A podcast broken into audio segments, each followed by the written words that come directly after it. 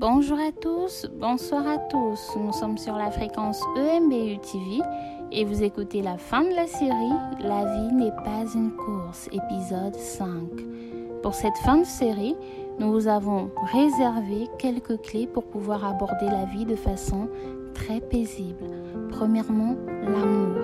Apprenez à vous aimer et à aimer votre prochain, mais aussi apprenez à vous respecter et à respecter votre prochain, car dans l'amour, il y a le respect. La foi. Mettez de la foi dans tout ce que vous faites, car à travers la foi, vous déplacerez des montagnes. Le sacrifice.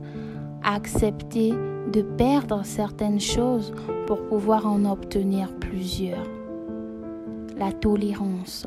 Soyez tolérant envers vous, tolérant envers la vie et tolérant envers les autres. L'humilité. Vivez une vie d'humilité, soyez humble. Vivez une vie d'humilité, soyez humble.